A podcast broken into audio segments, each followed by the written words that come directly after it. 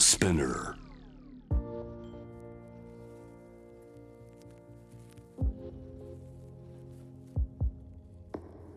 藤原信也新東京漂流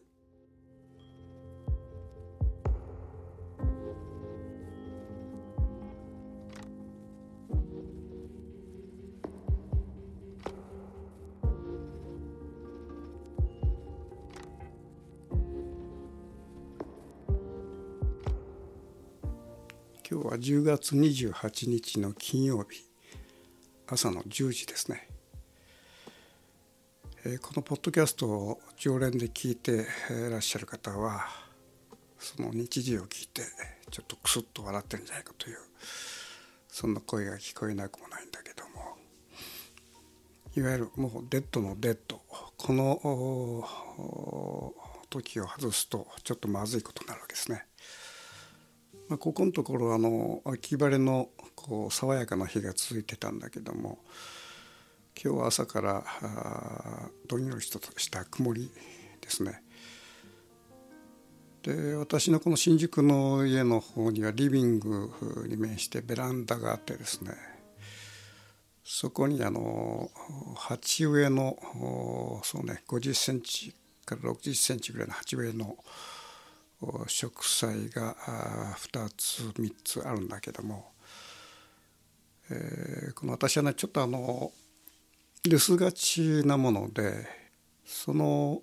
水やりがね大変で例えば2週間3週間空けるとちょっとこれまずいわけで、えー悩んでたところこの自動換水器自動あの水やり機っていうのがいいという話を聞いて、えーそうね1年ぐらい前に、えー試したんですね。そうすると確かにこれはねあの調子がいいんだけどもあのすぐ故障してしまう。それとあのバッテリーがですねあの単4 4本仕込むんだけどもこれもね、まあ、すぐ、まあ、1ヶ月ぐらいで切れちゃうのかな。それでもあのまたこう水やりが止まってしまうという状況が起きてて。まあ、ということでねいくつ種類かのあの自動換水器を試したんだけどもやっとこのなかなかいい機種に出会ってこれはね水やり花子という自動換水器なんですね。ソーラーになってて自動でこの蓄電するもんだから一切その電源が必要ないわけです。それきちんと設定しておくともうずっとねもうこれ1年ぐらいやってんだけどね故障しない。で水に関してはね結構大きなこの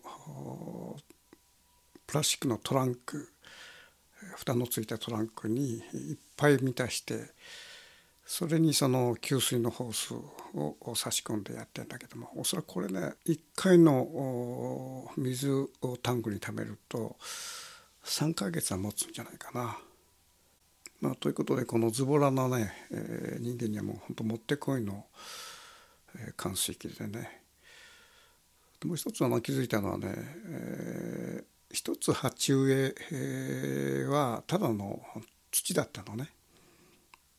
でそこにもいわゆる自動換水器の一応まあちょっとこう管を差し込んでたところまああの毎日ねそこに水が行くもんだから、まあ、こういうのはね自然だと思うんだけどもあの自然にねあの草が生えてきてその鉢植えだけが妙になんか自然っぽいこう風景になってるんだね。まあ、そういうことでこのベランダにねまあ、小さな自然みたいのができてんだけども大体この気づいたのはねあのあ朝日が差してしばらくするとねそこにねスズメがやってくるんだよね。56羽かなスズメがやってきてちょんちょんちょんちょん跳ねてる。風景があってなかなかこう平和なね風景であのちょっと目が和むんだけども。ただこのスズメがこの毎日のごとくやってくるのは一体何なんだろうと。っていうのはほら食べ物も何もないわけですよね。だけどそこの周りに来てちょんちょんやってるっていうのはまあ、ひょっとしたらそこにまあ生命の磁場みたいなのができて虫がやってきてなんかこう、えー、死んでたりするのかなということを思うんだけども、まあ、見てるところなんかこのそういう命の磁場みたいなものの日だまりっていうかなそういうものがまあ鈴が好きなんでしょうね。でまあしばらくするとパッと飛んでいくんだけどもそれでねこれはちょっとあの餌をやってみようと思ってあの昨日米をバッとまいたんですよ。で米をまいた翌日の今日があの曇りでしょう。そうすると来ないんだよね。まあ、朝日の当たったそのベランダの植栽っていうのは、えー、単にこの餌を求めるだけじゃなくてそこがまあ遊び場になってるという、まあ、そういうことを風景がねまあ展開されてるわけですよね。えー、このポッドキャストではこの3週にわたって、えー、インドの話を続けたんだけども犬が人間を食べているシーンですねあのその話をに関連してこの3週を続けたんだけどもこの犬が人間を食べてるあのシーンが撮られたのが1971年、えー、僕は最初に、まあ、インドに行ったのが69年だから3年後なんですね。で717273それくらいまでかな。あのあんまり日本人はねいなかったんですよその当時は。ただねあのそうね74年3年の後半から4年ぐらいかなそれくらいからねあの退去して日本人が来るようになっていわゆるインドブームっていうかなそういうものが起きているわけですね。まあ、ただこのインドブームっていうのはね僕にとってはかなりいかがわしいという僕はねインドに行って、えー、宗教っていうのはほとんど興味なくてですね。例えばあのインドでホーリーの祭りっていうのがあってあの3月のね半ばに急にあの、えー、春から夏になるその境目でホーリーの祭りというのがあるんだけどもこれは要するにあの東南アジアの方で水かけ祭りみたいなねそういう形でその同じようなこう祭りがあるんだけども色のね絵の具だとか、えー、色の水だとかそういうものをね、まあ、人にどんどんかけて回るつけて回るというこう大騒ぎなあの祭りがあってですね。でこれこの日になるとね外に出ると結構やばくて、えー、いつどこでなあの誰がねあの、えー、色の水をぶっかけたりそれからその絵の具がーッと塗られたりということが起きかけないもんでかなり警戒してその外に出なきゃいけないんだけども。で僕はねこの祭りでその外に出て人からこの絵の具を塗られたりとかそういうことをもう大嫌いでねあの常にもう警戒して、えー、歩いてたんだけども。それ何かっていうとね、えーまあ、東南アジアなんかでこ色のついた水をバーッと人にぶっかけて喜んでるってこれはまあ一つのこう遊びみたいになってんだけども本来ねこれはあの宗教の祭りなのね。要するにあの人になんか色をつけるということはあの同類というか自分も同じ仲間だなんだという意味がねどこかにあるわけで。ということはその色を自分の同じ色を人につける。よくあのほらインドの坊さんなんかで額にあの、えー、例えばあのビンディっていうんだけどこうあの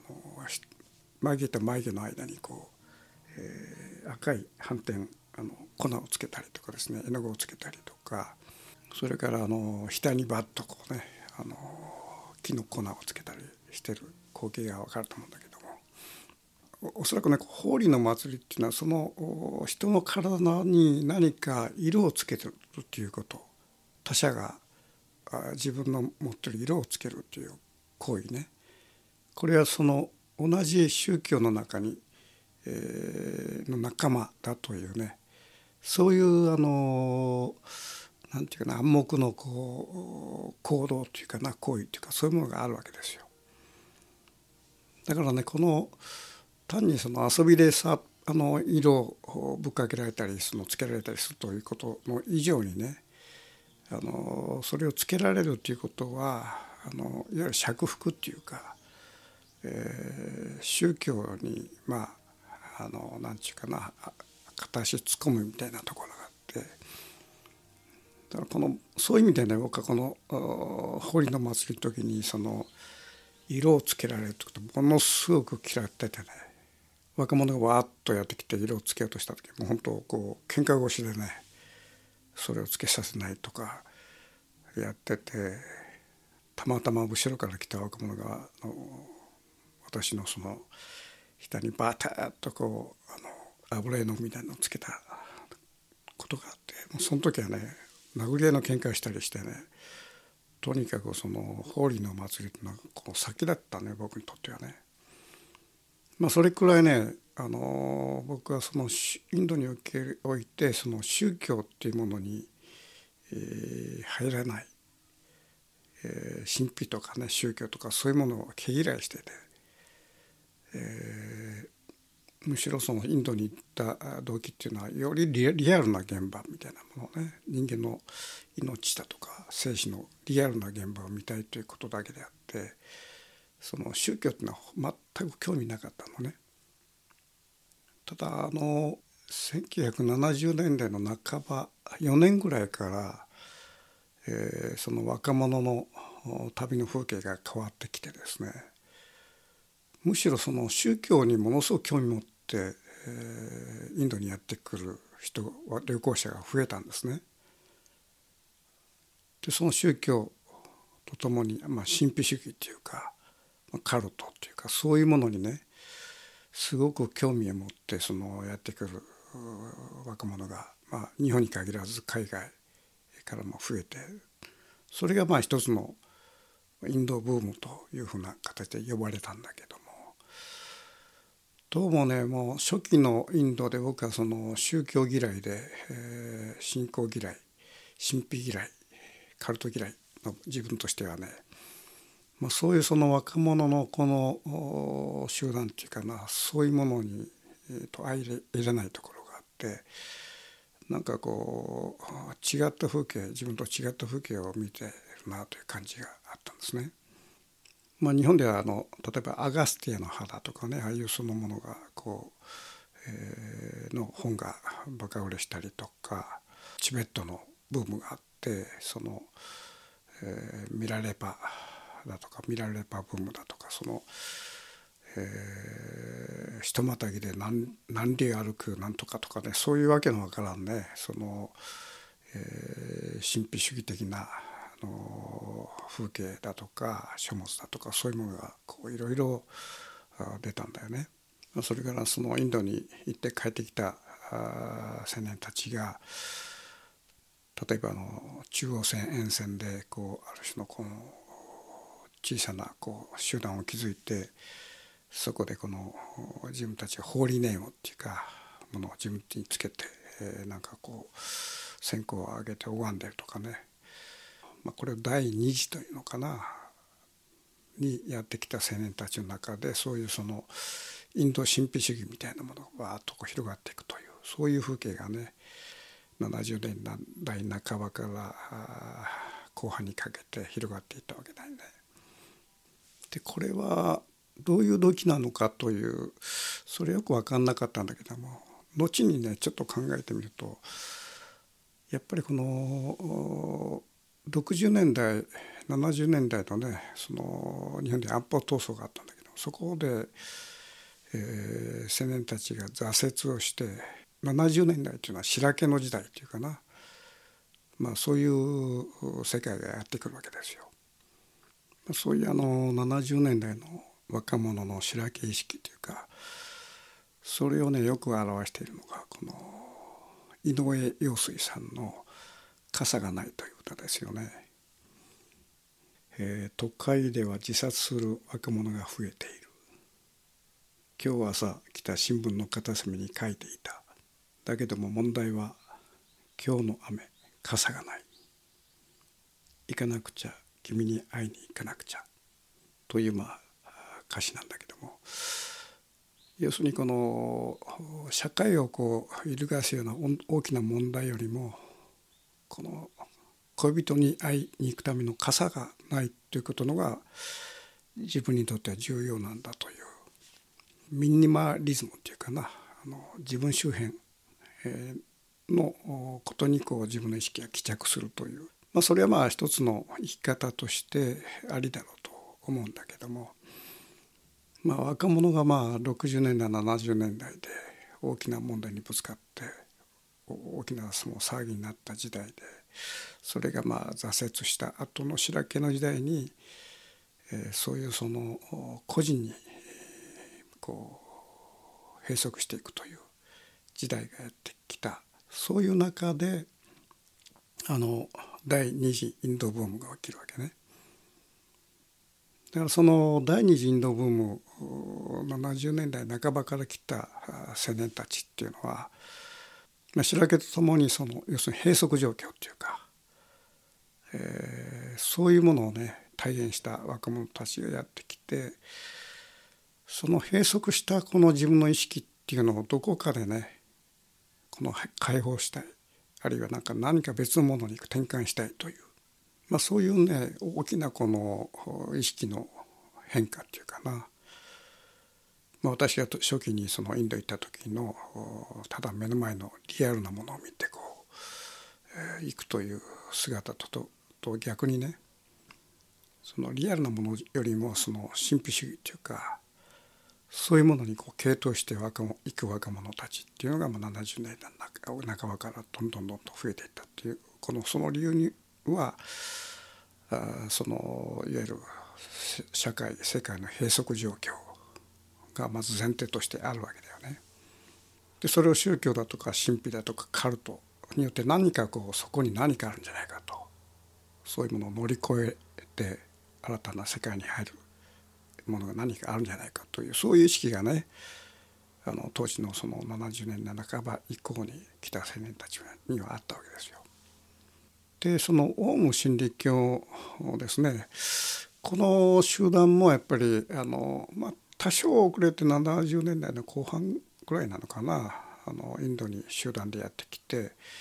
えーまあ、彼らも、まあ、あのいわゆるそのインドのカルトだとか神秘主義みたいなのにどんどん埋没していっていわゆる彼らもまあ自分にホーリーネームをつけて日本に帰ってきてもうやっぱりその。まあ一つの集団を築いてなんかこうその宗教を信じていくというそういう姿においてはその同じような、えー、風景というかそれがまあ日本のあちこちに散見されたわけですよ。僕は最初にねオウム真理教というというよりも浅原聖子ですよねさんのその姿に接したのが多分80年代の頭ぐらいじゃなかったかな。僕は田町に住んでた頃に三田川のその書店に行った時にですねその平積みのところに、えー、書籍があってそこで一人の男があの、まあ、裸になって、えー、ぼっさりした頭でひげを生やした男がですね空中浮遊っていうか座禅組んでポッと飛び上がってるというそれがね表紙になってたのね。まあ、本のタイトルちょっと忘れたんだけどもでそれを見た時ああやってるなと、まあ、インド帰りのね青年たちがこういう神秘主義にこう一つのこの本にまでしてんだなという、えー、ちょっとクスッと笑っちゃったんだけども。というのはねあの当時その70年代半ば以降にそういう青年たちの中で空中浮遊っていうのが流行ったのね。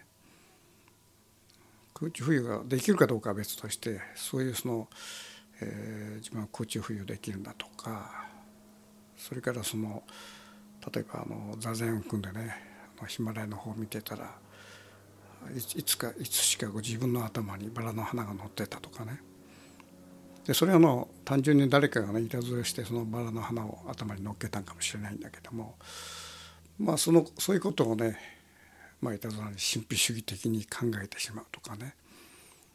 まあ、そういうこうなんていうかなこう陶酔自己陶酔っていうかなそういう時代がねやっぱりこの70年代から80年代にかけてこのインドの風景としてあったわけですね。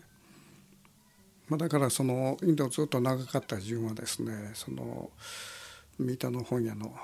で見たまあこれが朝原翔子さんだったんだけども彼があの空中浮遊をしている写真がこう表紙になった本を見てああやってんなというもうその素性がね全て分かってたわけですね。ただもう当時幸か不幸かねこの日本の社会もこうガタガタこう崩れていってていわゆるあの80年代にあの僕がその写真撮ったあの金属バット両親撲殺事件の家というのがあっていわゆるこれは日本の家庭崩壊の始まりのね短所の風景写真なんだけどもまあそこからねどんどんどんどん家庭崩壊というその現象がまあ、日本にこうずっと広がってどんどん進化していくという風景と、えー、オウム真理教がそのこういう若者集団の宗教を作ったというところがこうリンクしていっててで家庭が信じられなくなった社会が信じられなくなった若者が、まあ、どんどんどんどんこのオウム真理教に入っていくと。で別のその真理っていうかな生き方を求めてそういう形でどんどんオウム真理教に入っていくという現象があってですね。で阿蘇のそのサティアンっていうかそこにはたくさんそういうその若者が、ま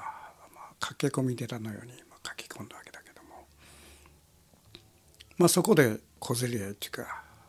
まあ、小さな戦争のようなものが勃発していわゆる親がこの子供を取り戻したい。だけどそうさせないっていうそういうなんか小競り合いがねこう、まあ、大きく新聞に取り上げられたりして、まあ、一見それがこうこっちの社会側から見るとそのオウム真理教っていうのがまあ異様な風景に見えたということがあったわけだよね。だけどそのオウムの側から見ると日本の社会の方が変だと。日本の家庭が変だと。家族崩壊そういう風景があの変だというまあある意味でそのそこに大きな断絶があったっていうかな。ただそこでオウム真理教っていうのはまあいろんな形でガンガンガンガン叩かれるわけですね。そのバッシングとか叩かれる続けることによっていわゆるモンスター化していくという形になっていくわけで、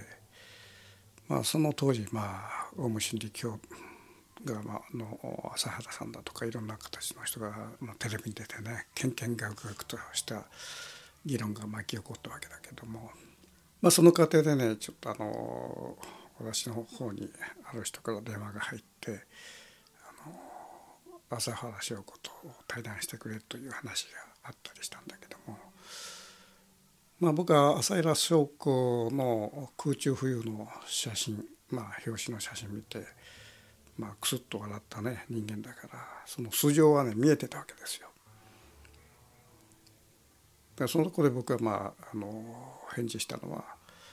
そのお付きの方があの電話を僕にくれるんじゃなくて朝原さん直にね僕に電話してくれとそれでまあお話してもし話ができるならしましょうということを申し上げたんだけど多分その時の電話あの女優さんじゃなかったかと思うのね。っていうのはそのまあヒエラルキーっていうか彼はもうすでにヒエラルキー社会を作ってて例えば朝原将校という、まあ、大きな存在っていうのはあくまでその表に出ずにお月が全てをなんかやっていくみたいな、まあ、そういう風景がね僕はまあ嫌いだと思うんだからあのあえてそういう、まあ、対応をしたのね。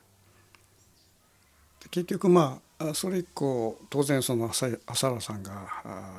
僕に直接電話をしてくるっていうことはなくて、えー、その代わりに、えー、まあ、私の代わりにあの中澤真一さんがね出ておられたかな。まあその後ねあのオウム真理教っていうのは、まあ、皆さんご存知のようにこう地下鉄サリン事件を起こしたりいろんなまあ反社会的な行動を起こすわけだけども、まあ、当初ねあの浅原翔子さんを囲むそのオウム真理教の人たちっていうのはすごくこの素直なね、まあ、素直っていうかまあ70年半ば以降の社会の挫折から出た一つのこの宗教っていうかそういうものを信じる集団で非常にこうピュアな集団だったのね。でそれがいつしかその反社会的な行動を起こすようになったと。まあ、ここにはまあ一つのこう流れがあるんだけども、えー、そのことはまた別の機会に譲るとしてですねまあ、一つ言えることはそういう流れの中で、えー、時代を見ていくとこの困難に直面した時代閉塞した時代というものにはそれをこう乗り越えようとするその神秘主義だとか宗教だとかそういうものがはびこってくるという、まあ、そういうこういわゆるあの暗黙のセオリーみたいなものがあるわけだよね。だからこのコロナ時代にその今あの統一教会問題がわーっと持ち上がっているこれはたまたままあの安倍さんがねああいう形でその射殺されたということに端を発してんだけどもまあながちねこの今この統一教会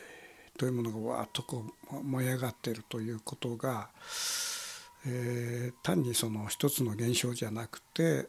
あの、まあ、こういう閉塞の時代っていうかなの中での一つのまあ現象でもあるなと僕は思っているわけですね。